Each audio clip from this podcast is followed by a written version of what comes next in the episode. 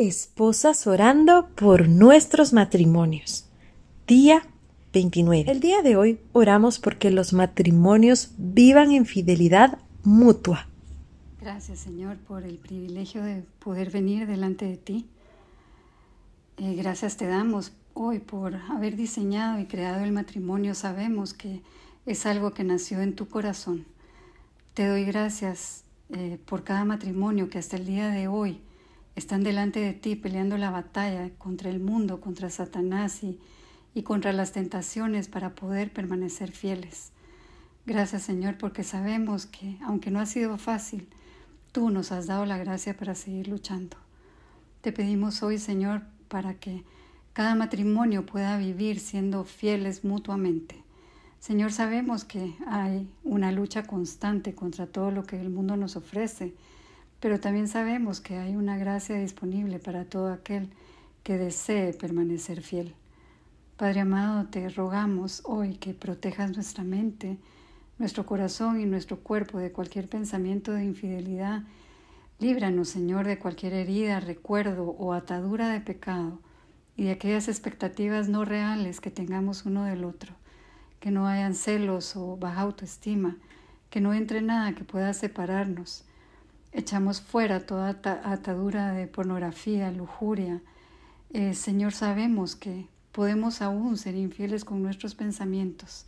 Te pedimos que tomes el control de nuestra mente. Tu palabra nos dice en Hebreos 13:4, honroso sea en todos el matrimonio y el hecho sin mancilla, pero a los adúlteros los juzgará Dios. Te ruego, Señor, que, que restaures aquello que ha sido desviado por cualquier influencia del mundo, y que ilumines todo aquello que aún permanece en oscuridad. Señor, que no haya nada escondido en nuestra vida e ilumina esas áreas en las que todavía no estamos caminando en obediencia y en santidad.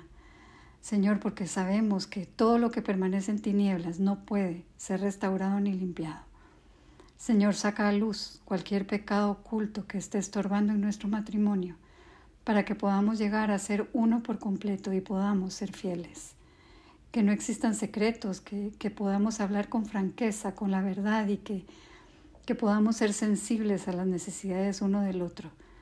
Líbranos, Señor, de cualquier atadura, de errores pasados y quita cualquier concepto erróneo que haya entrado en nuestra mente a través de cualquier experiencia que hayamos tenido. Quita todo sentimiento de soledad y aislamiento que pueda estar manteniéndonos atados. Sabemos que este es un engaño que nos aparta y nos aleja. Quita también de nuestra vida cualquier persona o influencia que pueda ser una tentación para nosotros y que nos impida permanecer fieles. Ayúdanos a abstenernos de toda inmoralidad sexual, que cada uno de nosotros aprenda a controlar su cuerpo de una manera santa y honrosa. Tu palabra nos dice en 1 Corintios 6, 18, 20 lo siguiente. Huyan de la inmoralidad sexual. Todos los demás pecados que una persona comete quedan fuera de su cuerpo, pero el que comete inmoralidades sexuales peca contra su propio cuerpo.